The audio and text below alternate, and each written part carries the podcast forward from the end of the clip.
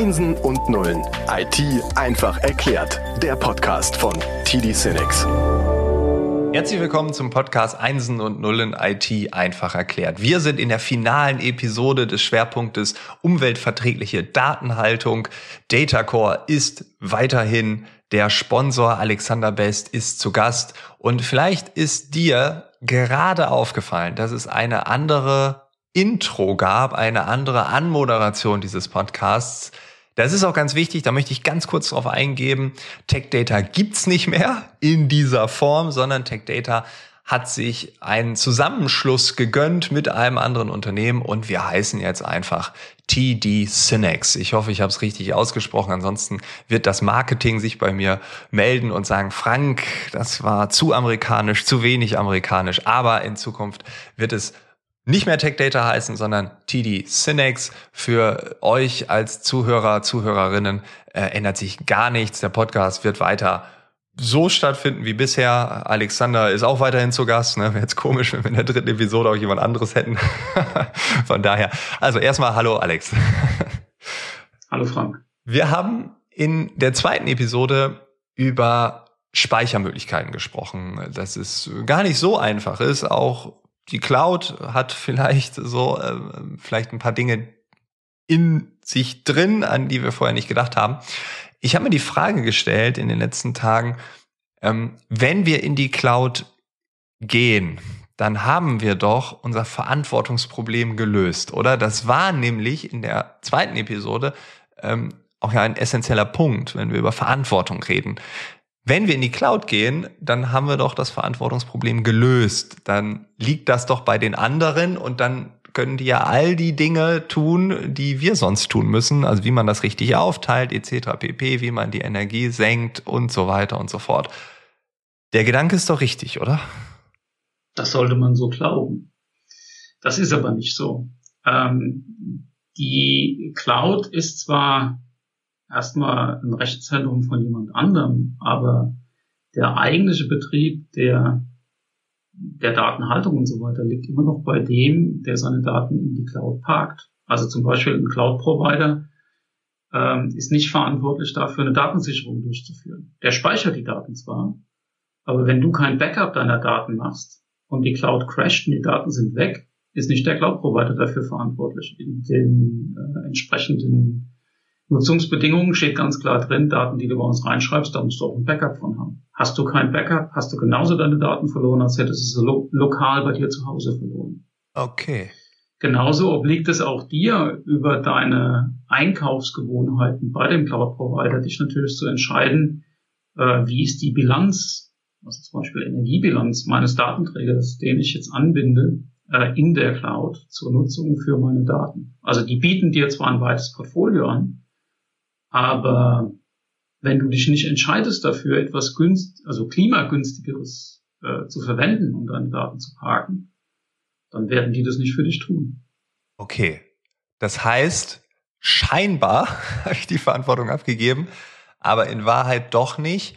Das wird dann sichtbar, wenn jemand nachfragt oder wenn so ein Backup nicht da ist und irgendwas gecrashed ist. Das ist so ein bisschen so wie vielleicht mit einem Steuerberater. Also ich habe einen Steuerberater und ich dachte ja, als das losging, ja, ab jetzt so alle Fehler, die der macht, ne, dann haftet der auch. Ja, für wirklich schlimme Dinge schon. Ähm, wenn er mich falsch berät, vielleicht wird das dann auch so sein.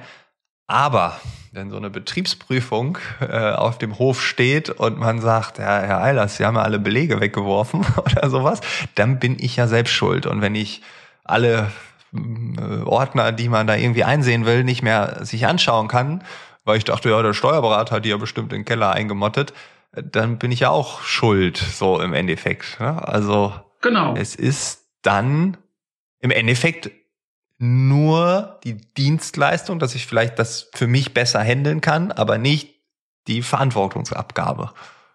Genau, es ist nur weit weg, also gegebenenfalls über einen großen Teich entfernt und so jemanden dann in die Verantwortung zu ziehen, wenn dann was nicht funktioniert, ist, denke ich, auch durchaus eine spannende Thematik. Ähm, und ähm, ja, man, man ist zwar insofern von einer Verantwortung enthoben, nämlich äh, irgendwo aus Stahlbeton ein Rechenzentrum zu bauen und die Server reinzuholen, aber für seine Daten ähm, ist man natürlich eben noch selbst verantwortlich. Die Verantwortung bekommt man nicht abgenommen. Und genau das gleiche Thema, wo parke ich die Daten, wie parke ich die Daten, äh, welche Verfügbarkeit brauche ich dafür. Auf der einen Seite sehe ich es natürlich über einen Kostenfaktor, ähm, was aber nicht unbedingt immer transparent ist, ist wie zum Beispiel der, der CO2-Faktor dann in diesem Cloud-Provider aussieht. Und da ist es durchaus auch sinnvoll, die mal miteinander zu vergleichen. Ein anderer Punkt, äh, den man auch nicht unterschätzen sollte, das Einspeichern in die Cloud ist saugünstig, kann ich ganz anders sagen. Also was in die Cloud abzulegen, ist, ist super. Nur wenn ich es wieder zurückholen will, ähm, weil, ich sie, weil ich die Daten wieder brauche, aus welchen Gründen auch immer, da sollte man sich die Nutzungsbedingungen mal ganz genau angucken. Was kostet es pro Terabyte, dass ich wieder zurückholen will aus der Cloud zu mir nach Hause oder nur um irgendeine Berechnung durchzuführen oder sonst irgendwas. Das ist zum Teil durchaus nicht mehr ganz so günstig. Okay. Ja, gut. Also das sind jetzt Argumente, äh, die kann man jetzt sacken lassen. Wir haben in der zweiten Episode sind wir so ein bisschen düster geendet. Ne? Also ich war ja auch so ein bisschen, bin jetzt besser drauf. also diese zwei Tonnen pro Terabyte pro Jahr, das hat mich also ein bisschen umgehauen.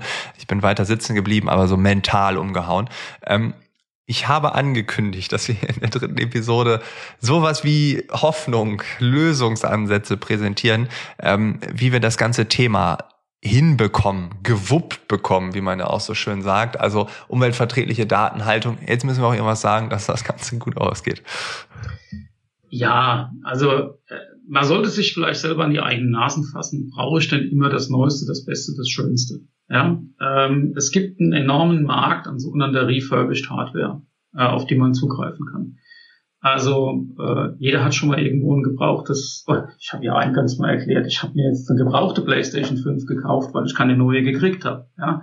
Und die funktioniert genauso gut.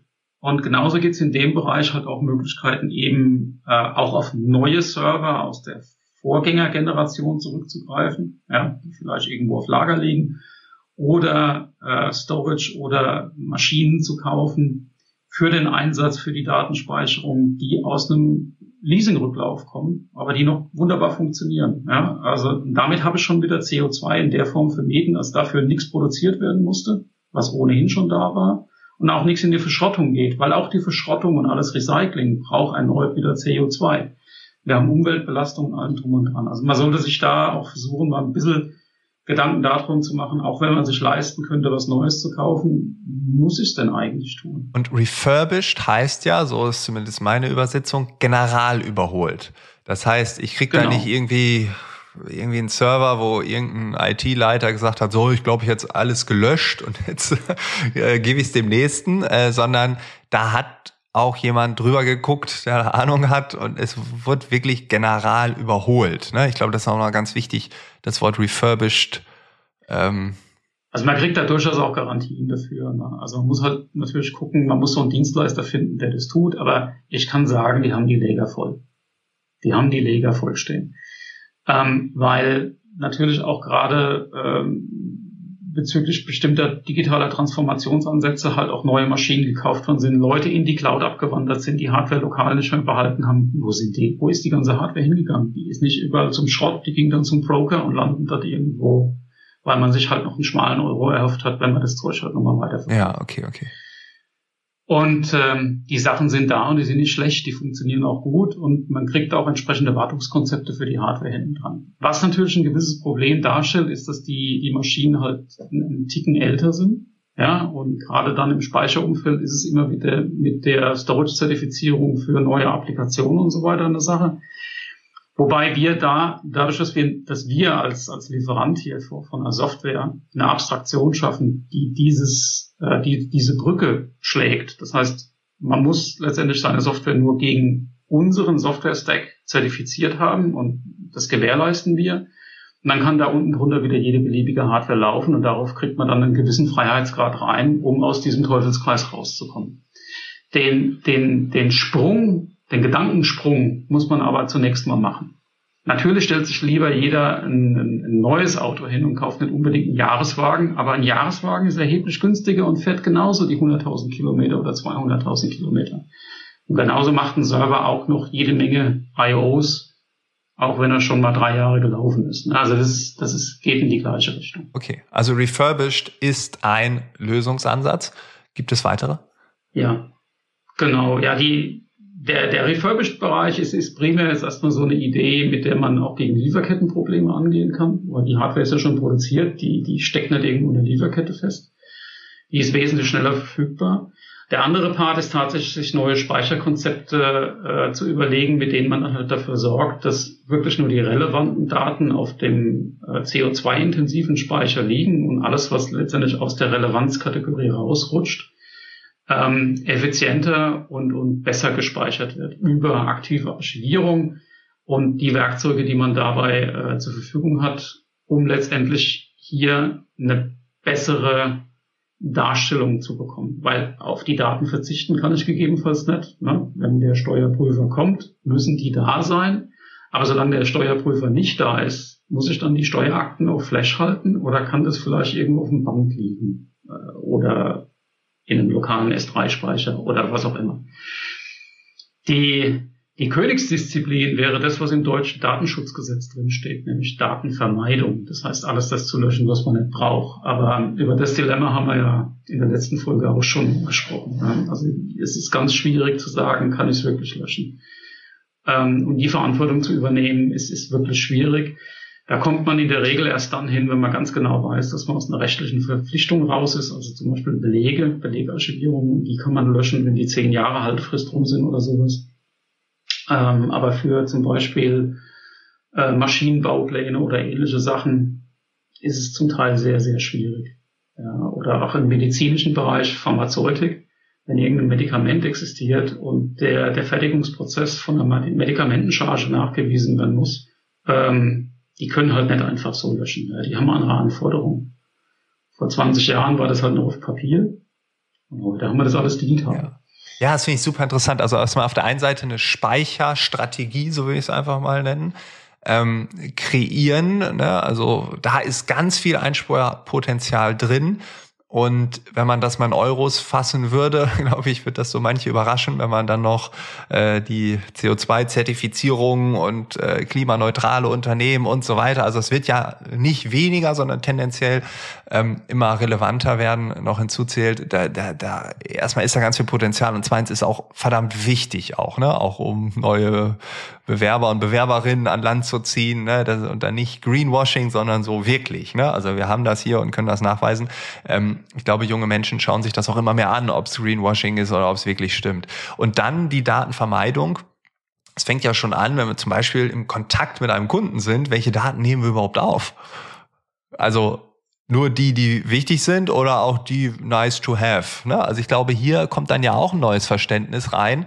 Ähm, was nehme ich überhaupt rein in meinen Datenpool oder vermeide ich nicht schon direkt am Anfang? Ne? Also hier auch vielleicht ganz früh anzufangen, nachzudenken, was brauchen wir wirklich und was ist nicht so relevant. Ähm, ich weiß, das wird wahrscheinlich nicht so viel Potenzial haben, aber da geht's ja im Kopf zumindest schon los. Es hat ein enormes Potenzial, das sollte man gar nicht mal unterschätzen. Ähm, wir, wir sind in der Situation heute unter anderem deshalb, dass ein Großteil der IT eben amerikanisch getrieben ist. Also ich arbeite zwar auch für ein amerikanisches Unternehmen, aber das ist ein, ist ein Grundsatzproblem, was dort auf Basis der Datenschutzverordnungen besteht. Ähm, bei uns in Deutschland ist es ja so, dass die Daten, also personenbezogene Daten erstmal privat sind und eine Erlaubnis eingeholt werden muss, um die überhaupt speichern zu dürfen. Das ist in den USA anders. Da musst du aktiv widersprechen, dass deine Daten gespeichert werden. Die dürfen erstmal alles speichern, was sie wollen. Und dementsprechend alles, was wir aus den USA bekommen, hat erstmal Tracking-Aktionen drin oder das Internet, alles, was im Internet funktioniert, mit Cookies und sonstiger auf Datenspeicherung und sonstigen, was für Werbezwecke genutzt wird, speichert Unmengen an Informationen. Unmengen. Das stellt man sich überhaupt nicht vor. Und äh, diese Prozesse existieren ja in dem Moment, wo wir amerikanische Dienste nutzen, auch für alles, was wir in Deutschland tun. Und diese Daten werden auch irgendwo erzeugt. Ja. ja. Okay, führt zu weit. Ich würde mal sagen, ähm, wenn wir uns das langfristig betrachten, wir haben eine Chance, äh, das Thema in den Griff zu bekommen. Wir sollten auch einen gewissen Eigennutz an der äh, Sache stehen. Wir müssen uns ja auch weiterentwickeln ähm, in, in, in den Unternehmen und so weiter. Und solange wir von der Lieferkette blockiert sind, können wir uns nicht entwickeln. So, und bevor wir uns jetzt da hinsetzen und sagen, ich bekomme mal keinen Server die nächsten 24 Monate, weil mir irgendein Bauteil fehlt, dann sollte ich mich da einfach mal darum bemühen, hm, vielleicht gibt's da auch was Gebrauchtes. Ja, ja, also finde ich, Finde ich super, ja, weil es ist einfach, äh, gerade im B2B-Bereich natürlich so, dass man immer neu, ne, also ich glaube, das ist 98 Prozent der Fälle so. Ähm, aber ja, ich glaube, hier waren so ein paar Augenöffner dabei. Ähm, auf jeden Fall bin ich besser gelaunt als nach der zweiten Episode. Das kann ich schon mal ganz klar sagen. Also äh, das den Wunsch, das Versprechen am Ende der zweiten Episode haben wir, glaube ich, erfüllt. Zumindest geht's mir so. Ähm, wo geht die Reise hin? Also hören wir dich noch ein viertes Mal hier? Äh, das ist die erste Frage. Und äh, die zweite, ähm, ja, glaubst du, dass wir das Thema umweltverträgliche Datenhaltung äh, wirklich in den Griff bekommen? Also ist auch Hoffnung bei dir? Das frage ich mich die ganze Zeit. Ja, ich bin so ein bisschen zwiegespalten. Auf der einen Seite verdiene ich ja mein Geld damit, dass die Leute Daten speichern. Auf der anderen Seite ähm, ist es aber auch so, ich habe Kinder, ja, die sollen halt auch hier noch eine Zeit lang leben. Ähm, und von daher wäre es mir trotz allem ganz recht, wenn man das einfach intelligenter gestaltet. Ja. Und sich dort ein, ein paar Gedanken macht. Und ich denke, wir können das alles noch in den Griff bekommen. Und man muss nicht alles speichern, was es da gibt, auf Gedeih und Verderb. Und äh, das, das geht schon alles. Ja. Ob ich hier wieder bin, hängt davon ab, ob ihr mich nochmal einladet, ob ihr das nochmal aushaltet mit mir. Ansonsten, ich bin immer gerne wieder da ähm, um über spannende Themen rund um Speicher und äh, Daten mit euch zu fachsimpeln. Okay, diesen Bewerbungstext haben wir jetzt auditiv im Archiv. Und äh, genau, äh, ich bin gespannt, ob wir uns noch äh, eine vierte Staffel irgendwo ähm, ja überlegen können, äh, ob es passt. Und äh, Alex, wie immer, vielen, vielen, vielen Dank äh, für deine Insights, für deine Gedanken hier heute mit einem Thema, was glaube ich wichtiger denn je ist. Und äh, ich hoffe für alle Zuhörerinnen und Zuhörer war was dabei. Und äh, ja, wir freuen uns natürlich immer über Feedback als Tech Data sowieso, als TD Synex noch viel mehr. Und äh, ja, wir hören uns in der nächsten Woche wieder. Bis dahin, alles Gute. Ciao, ciao. Ciao. Einsen und Nullen ist eine Produktion von TD Synex und erscheint überall dort, wo es Podcasts gibt.